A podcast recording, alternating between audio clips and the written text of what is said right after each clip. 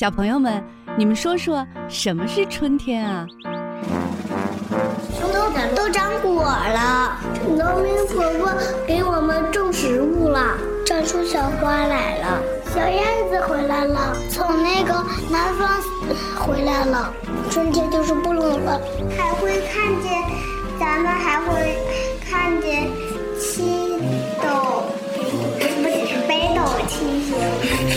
那春天小朋友们都穿什么呢？我喜欢穿裙子，我喜欢夏天一边穿裙子一边去海边唱歌。裤衩，能穿裤衩。春天不穿裤衩，春天冷，春天得多穿一点。谁会唱关于春天的歌？俏俏，你来。春天在哪里呀？春天在哪里？春天在哪？春天在草林里，这里有红花呀，这里有绿草，还有那会唱歌的小黄鹂。豆豆，你唱。叶子子，只为第一，我为大家都为第一。我这样保重家家，你们翻译带。熊猫学堂，我是熊猫多多，我是熊猫伦伦，我是熊猫大多多。令人捧腹的童言无忌，亲情互动的默契比拼，还有听到耳朵痒的才艺展示。熊猫学堂，熊猫学堂开讲喽！Panda Talk Show is starting. Let's go！等等我呀！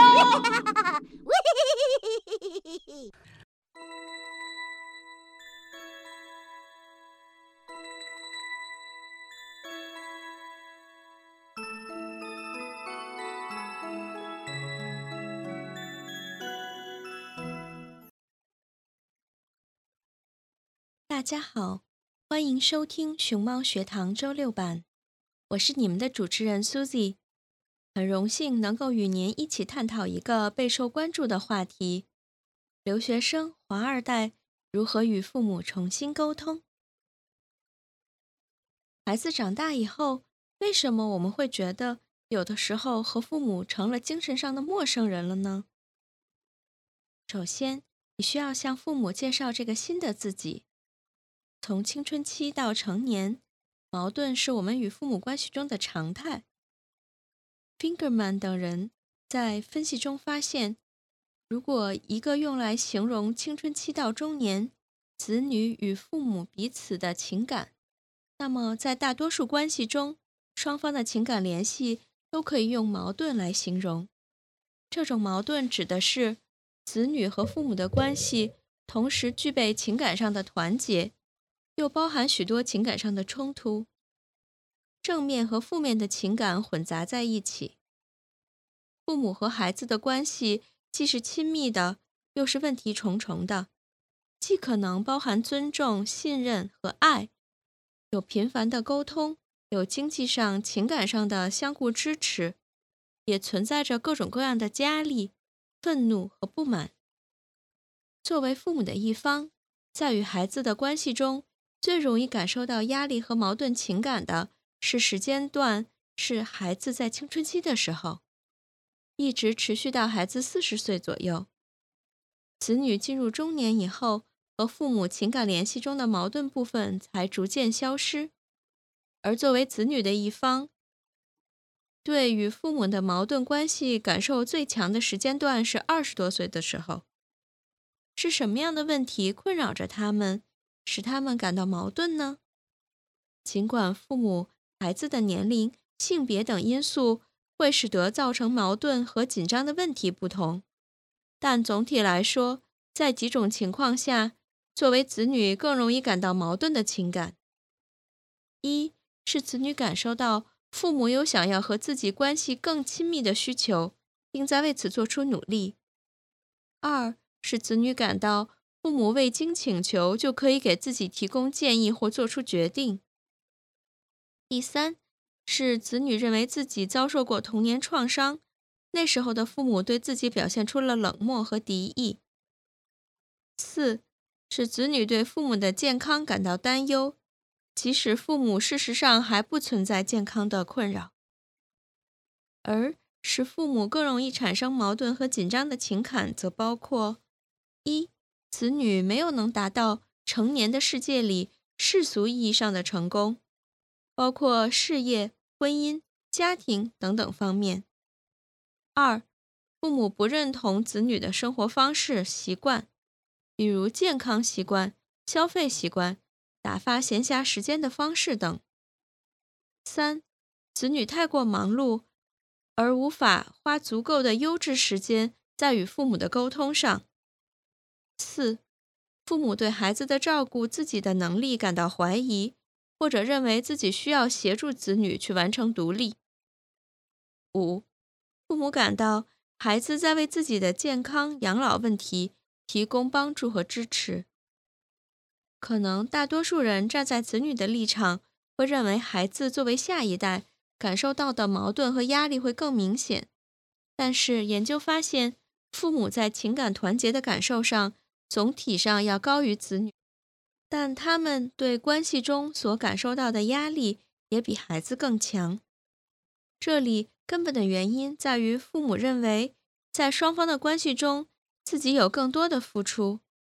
然而，当与孩子产生不一致或冲突的时候，他们所感受到的负面情感往往会更多，也更容易产生反刍思考，即带着负面的情感去反复咀嚼已经发生的事儿，并且更多的关注自己无法解决的事情。此外，比起孩子来说，父母对孩子取得世俗意义上的成功，包括事业、婚姻、家庭等各方面，有更大的期待。他们的角色认同、幸福感会更多的与孩子绑定在一起，认为孩子是否成功是他们自己是否成功的一部分。也就是说，你觉得和父母打交道令人烦心。但你的父母可能会比你感到更大的困扰和痛苦。研究发现，相对于父亲而言，在子女和母亲的关系中，更容易产生较大的压力和矛盾感。这可能是因为，在大多数家庭，母亲主内的情况仍然存在。母亲会更多的照顾起居生活，更多的关注子女的心理状态，和子女在情感层面的沟通更多。他们对亲密感的要求也往往比父亲更强，也可能会因此而做出更多被子女视为侵犯性的行为，比如偷偷检查孩子的房间等等。为什么会产生矛盾的情感呢？刚才我们说到会产生矛盾情感的这些情况，那么是什么使得父母和子女的关系中双方的情感都如此矛盾呢？第一。个体独立要求与家庭分离，从青春期到成年期出现，通常是三十岁以前，是我们不断提高自我意识、完成独立的过程。我们离家上学、进入职场，既要完成与自己原生家庭的分离，掌握独立适应和生存的能力，又要兼顾与父母的情感连接，做到尽可能的平稳过渡。独立的需求和与父母的连接形成了基本的冲突。然而，在独立的过程中，我们会遇到很多问题和阻碍，但我们又不再希望父母来安排指导自己的生活，而父母也难以把握什么时候该给予支持，什么时候应该放手。支持多了，会不会阻碍孩子的独立？放手会不会让孩子摔得更狠？这都不可避免的会成为双方产生矛盾的情感。第二是双方都在进行有策略的自我暴露，向他人暴露自己的私人信息，让他人了解自己，也就是我们平常所说的说真心话，在心理学里叫做自我暴露。无论是在友情、爱情还是亲情中，自我暴露的深度和广度。往往是使关系走向紧密的关键因素。如果双方都愿意完全的、充分的沟通自己的私人信息，那么它可能是打开关系的钥匙。而如果缺乏足够的自我暴露，那么关系就很容易变得疏离。但在父母和子女的关系中，很多时候因为特定的目的，双方都没有进行充分的自我暴露，这被称为有策略的暴露，主要体现为隐瞒信息、有选择性的透露信息或者传递错误的信息。它不是恶意的，而是出于维护关系和和谐的稳固的目的而存在的。站在子女的角度上，我们通常比较能理解子女对父母的隐瞒，但其实隐瞒是双向的，双方都对彼此有意识地进行了隐瞒。父母和子女之间的策略性暴露，往往体现出两个特点：A. 对敏感问题的隐瞒。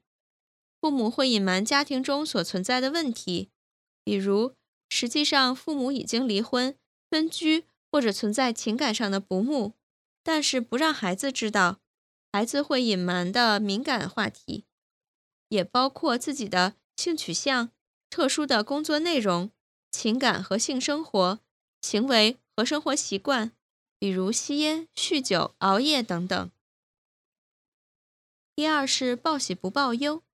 父母和孩子都更倾向于向对方报告正面的信息，而省略负面的信息。父母和孩子都会更倾向于和对方分析自己取得的成绩，而在对于出现经济困难、健康问题的时候，有选择性的透露或者弱化业已存在的困难。为什么我们不愿意对自己的父母和孩子进行完全的自我暴露呢？在孩子的一方，他们可能会害怕坦诚的自我暴露可能造成的后果，比如害怕父母失望，害怕被干涉、被惩罚，害怕被设定规则。很多孩子认为自己背负着让父母满意的任务，因此会不自觉地只告诉父母那些我想要他们知道的。而作为父母来看，一方面他们希望孩子能够拥有自己的人生。不希望孩子为家庭中的事情感到担心。另一方面，他们还习惯在孩子面前扮演强者、保护者的形象，而就在家中困难进行求助、进行情绪情感的流露，都是脆弱的表现。自我暴露的不完全，使得双方的信息不对称。你所以为的那个父母，或者是你所以为的那个孩子。并不是他真实的样子，而且自我暴露的缺乏也使双方的沟通，特别是在精神层面的沟通是不顺畅的。就像文章开头说的那样，我们可能会发现自己虽然和父母还保持着表面的沟通，但已经形成了精神上的陌生人，这会加剧父母和子女双方在关系中的矛盾感受。第三。子女和父母之间缺乏彼此的信任，我们每个人都会习惯地站在自己的立场上去考虑问题，因而总会对他人产生偏见。从父母的角度来说，他们会习惯用于过去的眼光来看待我们。当我们离开家庭，与父母分开生活后，父母跟不上我们的变化脚步，一个新的孩子。与他们旧有的认知发生了冲突，加上信息沟通的不充分，他们会难以理解我们基于成长以后的自己做出的新的行为表现。比如，一个父母可能会困惑于自己的女儿本来是一个乖乖女，为什么突然决定辞掉安稳的工作，或者和男朋友闪婚。与此同时，我们也对父母的观点是充满偏见的。我们会在缺乏证据和验证的情况下，对父母的能力有一种本能的不信任，认为自己接受的一些新观点无法被父母接受，我们做出的解释也将绝对无法被他们理解。如何和父母重新连接呢？你可能在这里已经对自己和父母之间的关系进行了思考，并发现了一些问题。那么该如何改变呢？在日常的语境中，父母与子女的关系中，总会更多的将父母看作是主动的一方，是承担其改善家庭关系责任的人。我们会看到关于如何做一个好父母的文章总是很多，关于如何做孩子与父母沟通的素材则很少。但今天我们希望告诉大家的是，作为成年的子女，你应该在和父母的沟通中发挥更多的主动性，承担起和父母重新链接的责任。一、警惕伪独立的状态。独立不是与父母决裂，也不等于与父母情感隔离和回避。你必须明白的是，你的独立和父母之间的链接不是非此即彼的。如果你所认为的独立是与父母完全的割裂，这可能是你陷入了不健康的伪独立状态。而和父母之间的关系缺乏满意度，也会使你感到更孤立、不快乐。第二。主动修复你与父母的过去。那么，在我们前面提到的，当子女认为自己是受到童年创伤的困扰时，会更容易对父母产生矛盾的情感。但在现实中，很多情况是双方并未就此进行充分的沟通和处理。孩子觉得父母对自己有所亏欠，但是父母甚至从来都不知道。自己过去的行为曾经对孩子造成过什么样的伤害，或者不明确造成伤害的原因。因此，处理你的童年创伤可能是第一步。你可以试着与咨询师或者与父母坦诚、深入的探讨你们的过去。第三，抛弃偏见，选择信任，给予你的父母有能力的预设。而不是本能的认为他们不能学习和理解你现在的生活。有时候，他们并不像你想象中的那么古板或者不通情理。比如，向父母介绍你的工作是乐队乐手、情趣用品体验师，或者是酒店试睡员，没准儿他们并不会惊讶，还会告诉你自己年轻时做过什么更疯狂的事。当你觉得父母一定无法理解你时，你对父母做出了批判，实际上你也无法用开放的态度对待父母。当你用言语告诉父母什么是你更想要被对待的方式，可能你用实际行动去示范一种信任、开放的态度是更有效的。四，逐步向父母介绍一个新的你，帮助父母了解你所处的环境，了解你生活和心理上的变化。这个过程可能是循序渐进的。你可以从尝试向父母介绍你的工作、介绍你身边的某个新朋友开始，尝试和他们说一说你在办公室遇见的趣事，告诉父母你现在喜欢看哪个媒体的文章，会刷哪个大 V 的微博，会刷哪个 Twitter，会刷什么小红书，让他们了解和走进你的世界。渐渐的，也许。让你特别难开口的某个话题，会在某一天被他们自然接受。我们总是会认为，父母年龄比我们大是照料者的身份，但实际上，他们和我们一样，也是第一次应对这些亲子关系的问题和挑战。而且，大多数的时候，父母和我们相比，更加不具备接受心理咨询和援助的条件，信息的接收渠道也更加有限。在关系的处理上，只能靠自己摸索，主动付出努力，尝试与父母重新链接。归根结底，是你为了自己。我们在这个世界上如此渺小，如此孤独，而父母是你可以尝试去连接、降低彼此孤独感的人。你已经在时间中成长得更加丰富，更加立体。也许是时候向父母重新介绍你自己，也重新认识你的父母了，就像初次相逢的两个人一样。我们有的时候会遇到一个问题，是你的父母不允许你失败。有一种长大的过程叫做过度教养，我们太在意孩子们能否成功了。因此，把抚养孩子也当成了某种形式的产品开发，这就是二十一世纪之初最典型的为人父母的方式。二零零九年，美国《时代周刊》的长文报道了过度教养 （overparenting），即父母由于对孩子当下和未来的个人成就有着严格的要求，而过度卷入孩子生活的现象。Overparenting 这个词来自于将军麦肯阿瑟的故事。据说麦肯阿瑟进西点军校时，他的妈妈也在学校附近租了一套公寓，每天用望远镜监视儿子有没有好好学习。但过度教养愈演愈烈，还是在现代社会近年来这一现象在心理学的领域也得到了关注。今天来聊聊什么是过度教养，以及它所带来的危害。什么是过度教养呢？一九六五年，美国临床心理学家戴安娜·鲍姆林提出了衡量家庭教育方式 （parenting style） 的两个指标。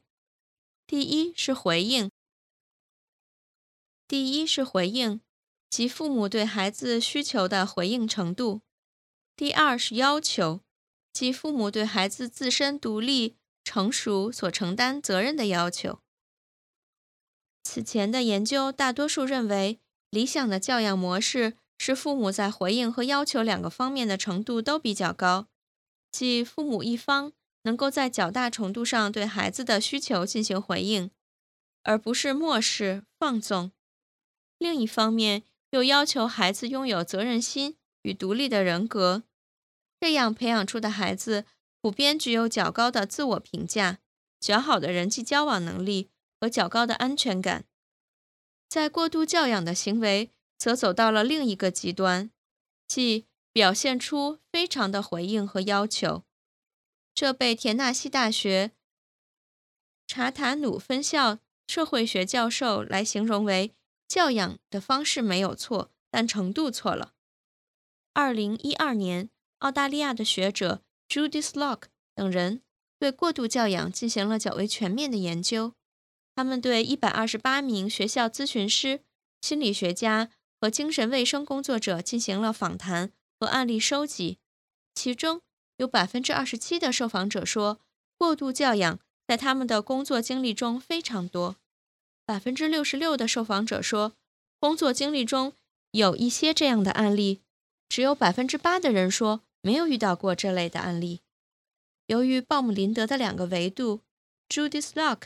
对过度教养的不同的形式也进行了分析。首先，在回应维度上，过度教养的父母往往都表现出过高的回应程度。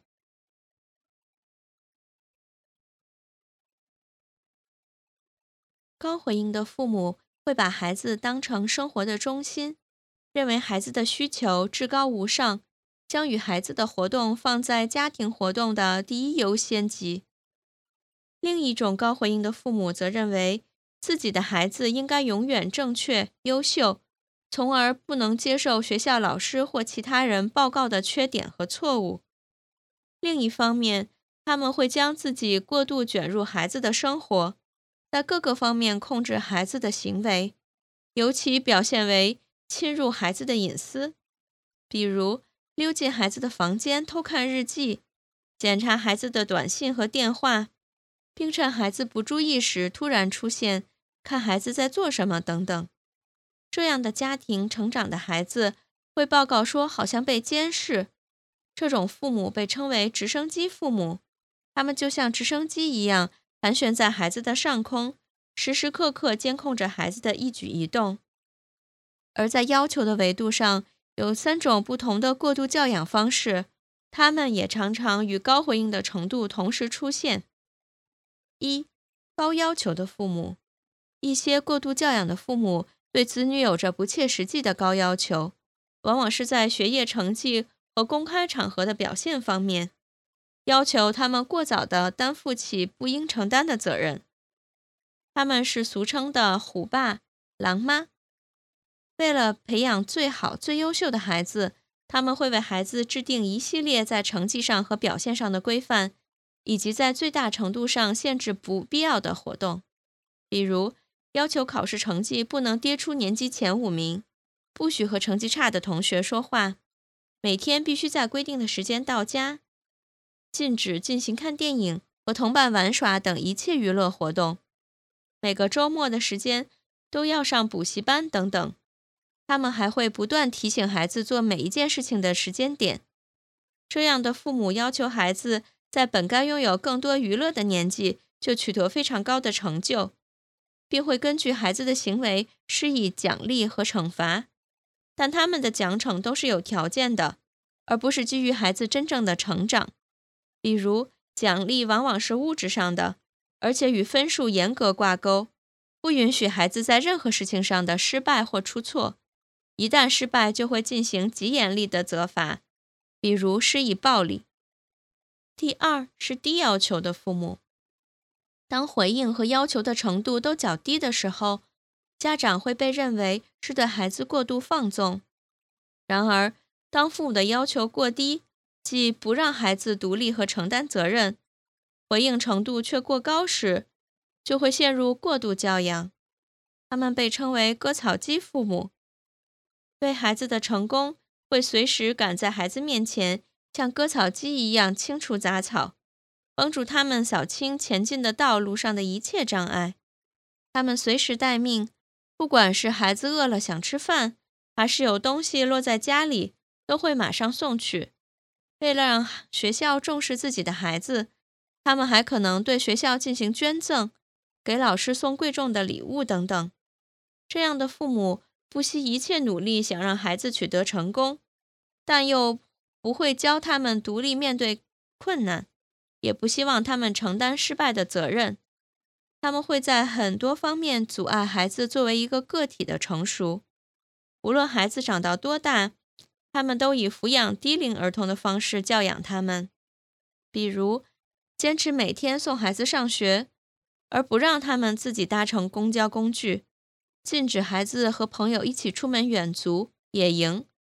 当读高中的孩子要参加郊游时，怕孩子会挑食，还要给孩子打包带上食物和饮料，不让已经十八岁的孩子接触任何与性相关的知识等等。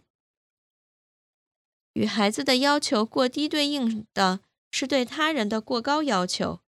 低要求的父母有一个典型特征，即他们对学校有着过高的期待，认为学校应该重视自己的孩子。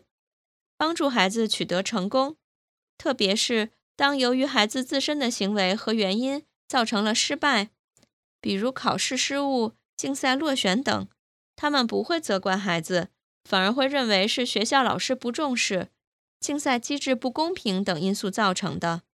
他们把失败的责任推到一切可能的他人身上，除了他们自己的孩子。在一些案例中。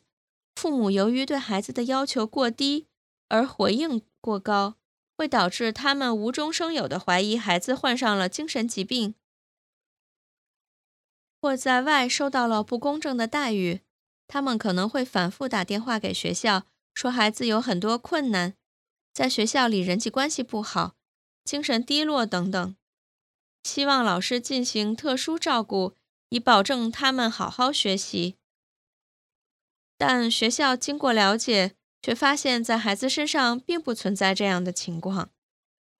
第三是高低要求的混合型父母，有的父母是高低要求混合型的，他们的心态和行为是矛盾的，在学业成绩、个人成就上对孩子有很高的要求，但他们又不鼓励孩子运用自己的能力达到这样的成就。为了能够达到与孩子制定目标。他们会帮助孩子做出学校、专业、工作等一切选择的决定，在孩子的社交上也要事无巨细的帮忙。比如，有的父母听说孩子和同班同学闹了别扭，就会去学校找他那那一位同学，或者找到同学的父母沟通，以此来试图帮孩子解决问题。特别是如果孩子在一些具体的事情上没有达到要求。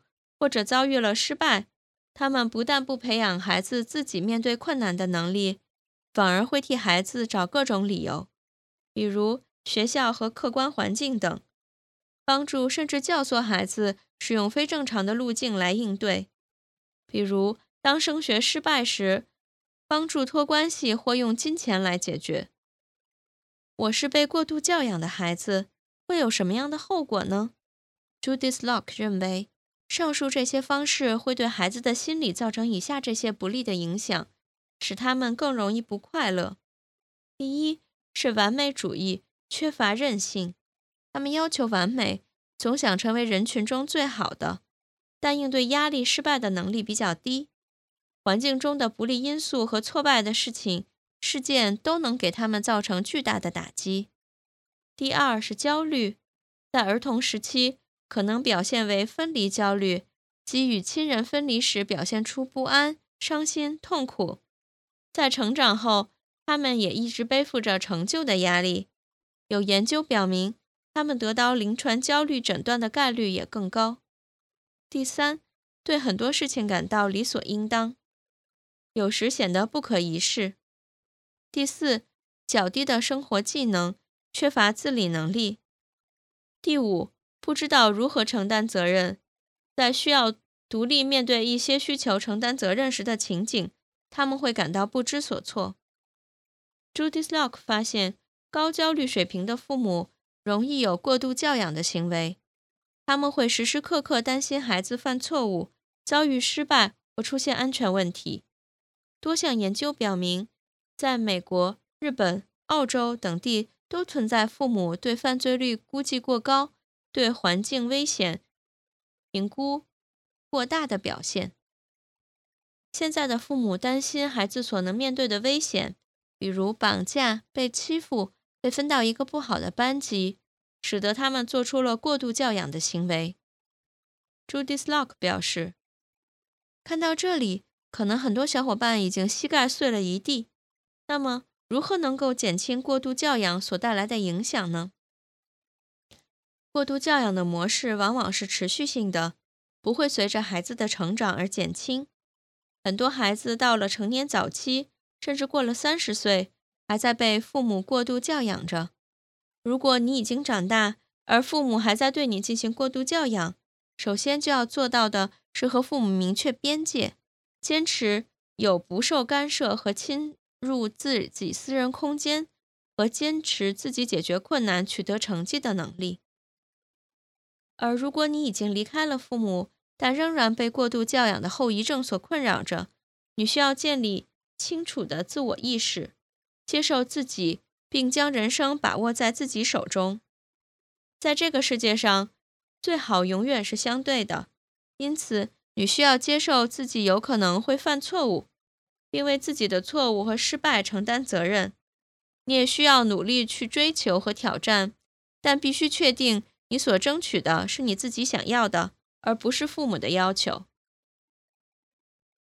你为什么学不会放手呢？Life is a balance of holding on and letting go。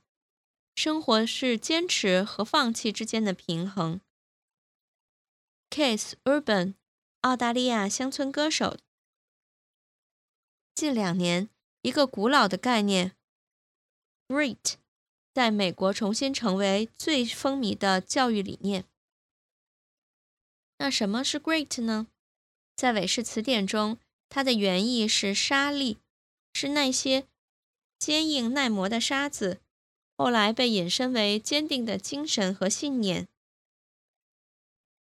二零一三年，美国心理学家 Angela Lee Duckworth。在 TED 讲述了自己关于 “great” 的研究，使得这一概念备受追捧。Duckworth 在二十七岁的时候到纽约的公立学校教七年级的数学。教书的过程中，他发现高智商似乎和成才并无绝对的关系。随后，他回到学校，开始研究什么因素最能影响学生的学习成绩。最终得出的答案是持久的毅力。那些年复一年坚持着，学生教到了最后。因此，他大力倡导教育中不能忽略 “great” 的提倡。他对 “great” 的提示是：向着长期的目标，持续的保有激情，即使经历失败，依然能够坚持不懈地努力下去。坚持到底，毫无疑问是优秀的品质。很多时候，我们都认为我们的失败和我们无法坚持有关，比如没能成功的减肥、没有学好一门语言等等。美国心理学会于2011年进行的国民压力调查 （Stretch of America） 中，报告改变自己最大的阻碍时，报告为不能坚持的人是最多的，百分之二十七。但我们可能不知道，坚持有时会给我们带来危害。我们今天聊一聊坚持，以及它的反面——放弃。坚持一定有好的结果吗？面对坚持一片溢美之词，也有人提出质疑。比如南加州心理学教授 Gate Lucas，他通过研究证明，坚持的确会带来一些负面的情况。那些执着于手头的任务，冒着影响到整体表现、收入风险要坚持下去的人，可能会因为过于雄心勃勃而事倍功半。二零一五年十月，他与南加州大学、西北大学的其他研究者在个性研究杂志上发布了一项成果。他们让四百多名大学生进行了三组测验，分别是语言测试、数学测试和电脑游戏。在此之间，根据他们对一系列，例如“挫折不会让我气馁”，一旦开始。我就一定要完成他这样的表述的认同，先给这些被试的坚持的程度做一个评估。在这三组测试都在被测试没有意识到情况下进行处理，使得每项测验都存在着一些不可能被解答出来的题目以及极难的题目。按照答题的技巧来说，是需要跳过的。同时，测验和游戏。都被操纵着，向被试着会输掉的趋势发展。做题的人会感觉自己在攀登一座永远达不到山顶的山峰，而参加考试的人也会事先被建议说，为了尽可能多的做题，你应该跳过一些非常难的题目。第一个测试是二十分钟的填字游戏，基于 SAT 考试的模型设计。每做对一个测验，就会获得一百美元的奖券。在这些填字游戏中，均匀地分散着十六个不可能被做出来的词和二十一个非常难的词，比如 “kismet”。在这些此前关于坚持的评估人中，获得高分的人，他们总是想要尝试猜出所有的词，而不会选择跳过那些不可能猜出来的和难度极高的词。从而陷入僵局。第二个测试是电脑游戏的练习，坚持程度高的被视为他们会在困住时不断的努力尝试，然后失败。第三个测试是数学游戏，他们被承诺当遇到困难时可以选择中断比赛并退出，得到一美元，也可以坚持做下去。如果成功，则得到两美元的奖励。失败则分文没有。那些坚持水平高的人，宁愿承担一无所有的后果而选择继续，但并没有让那些更容易放弃的同伴解出同样多的题目来，即使他们对结果的预期更加乐观。什么样的坚持是有害的呢？对保有坚韧不拔的品质是非常重要的，但有时你的努力就是会不起作用。或者当下的条件和资源无法让你获得成功，Gate Lucas 说：“根据大样本的研究，坚持不懈的人的确比不坚持的人的成功比例更大。但如果他们能够小心谨慎地决定该何时何地地运用自己坚韧的品性，便可以将潜力更大地发挥出来。你应该知道什么时候重新评估，选择退出和放弃，而不是盲目的向前。”对于那些不计成本的后果，一味地相信自己会战胜失败的行为，Kate Lucas 称为昂贵的坚持。这样的坚持降低了效率，增加了负担。有时候，人们陶醉在这种永不放弃的信念里，会误以为付出的越多，得到的也越多，最后变成了自我欺骗，在头脑中制造出自己并不平凡。或者是一定能够实现梦想、事业成功或赢得爱人等的幻想来。当我们对于坚持深信不疑时，就会从脑海中搜寻各种各样有利于他的证据。这时，我们会陷入确认偏见。确认偏见是指个体倾向于有选择性的回忆和搜集细节，来证明自己的信念或猜测，忽略与自己的想法相悖的信息。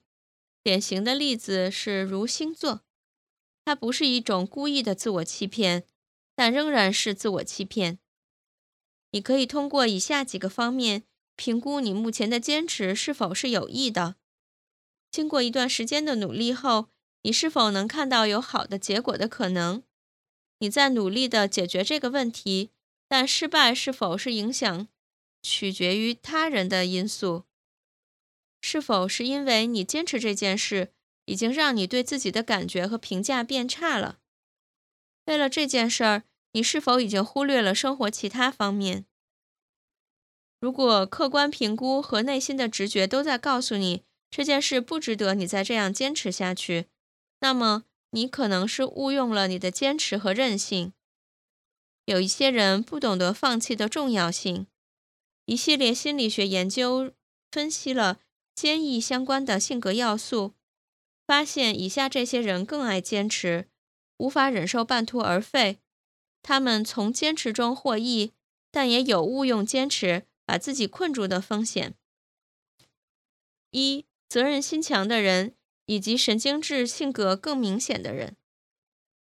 Duckworth 研究了五个人格与坚毅的对照性，发现责任心与坚毅的性格相关最强，其次是神经质，也就是说。有责任心、自律性强的人，比焦虑、冲动、压抑、脆弱的人都更容易坚持。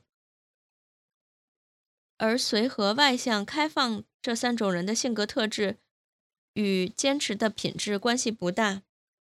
所以，当别人夸你总是能够坚持的时候，不要以为一定是夸你，可能是表示你神经质水平比较高。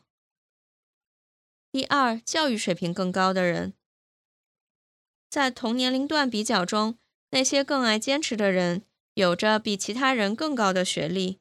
其中，本科以上（不包括教育背景的人）是坚持程度最高的人，他们有着相对更少的工作变动。而重点大学本科的人的坚持程度，则也要显著的高于低于学历，比如普通学院、中学和高中、初中的人。第三，非常优秀但不是最顶尖的人。Duckworth 针对宾夕法尼亚大学一百三十九名优秀的大学生进行了研究跟踪，这些学生的 SAT 平均成绩是一千四百一十五分，满分是一千六百分，处在所有考生中的前百分之四的水平。他发现这个群体的坚持程度比其他学生更高。且坚持程度与 GPA 成正比，即从整体上来说，越懂得坚持的人，学业成绩越优秀。只有一个例外，那些极少数最顶尖的学生的坚持程度，并不如次好的学生。对此，他认为原因在于顶尖学生的智商过高，以至于不用太努力就能考第一，而次优秀的学生则会加倍努力地去追赶他们。这才是智商的碾压。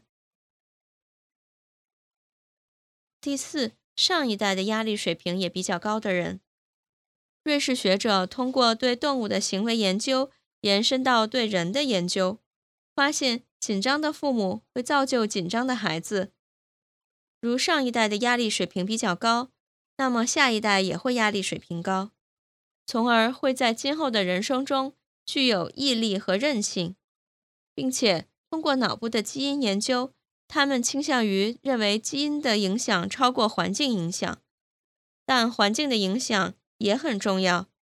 那些在早年的家庭环境里承受着较多的压力，特别是遭受过创伤的人，在面对未来困难的时候，也表现了更多的坚持。坚持的习惯给了他们带来了积极的影响。但同时也提高了边缘性人格障碍和抑郁症的发病率。第五是更以自己为豪的人，而不是自我控制度更高的人。美国东北大学的研究表明，那些自以为自己很自豪 （pride） 的人会更容易坚持下去，即使是在面对他们非常反感的任务时。而与我们想象中不同，自我控制程度则是对坚持程度没有太大的影响。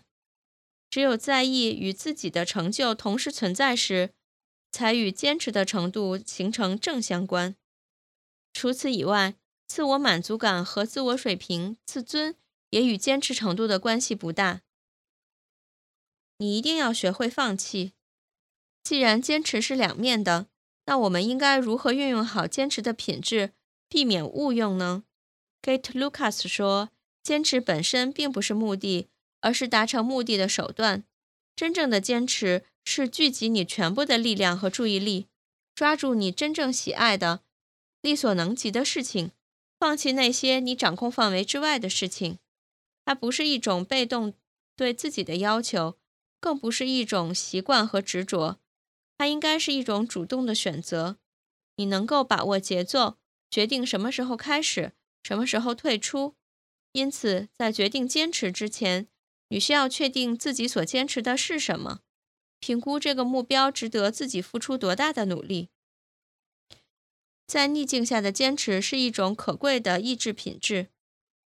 在这个现实的生活中，有一些逆境是无法逾越的，有一些任务是不值得你去完成的。无论你多么坚持，可能都是徒劳。可惜的是，我们的家庭和学校的教育一直都在奖励坚持。惩罚放弃，没有人教我们如何在合适的时间用合适的方式放手，而偏偏只有那些懂得如何放手的人才能过好这一生。放弃并不意味着失败，人生就像一场持久的考试。如果你耗费了大量的精力和根本不会听你说话的人说话，上着没有必要上的课。做着永远不能发挥自己能力的工作的时候，我们都需要跳过这些难题，来让自己在有限的时间里回答更多的题目。而像一切品质一样，放弃也需要把握时机。有些人会太快的逃走，看了困难一眼就决定放弃；有些人放弃的太晚，觉得再坚持一会儿，总会有事情发生转机。还有一些人。他们永远不明白什么是放弃，因为不愿意被叫做 quitter，而永远的在换的环境里。你需要追求卓越，但不是事事完美。你应该运用坚持来帮助自己，而不是伤害自己。在每一次你感到坚持了太久的时候，不妨停下来问问自己：我为什么要这样？我在坚持究竟是为什么？然后你可能就会给出自己的答案。感谢大家收听今天的节目，我是主持人 Susie。如果你有任何的想法和观点，欢迎在节目的评论区里留言，或在我们的社交平台上与我们分享。下期节目我们将继续为大家带来更多的教育和家庭的精彩内容。再见。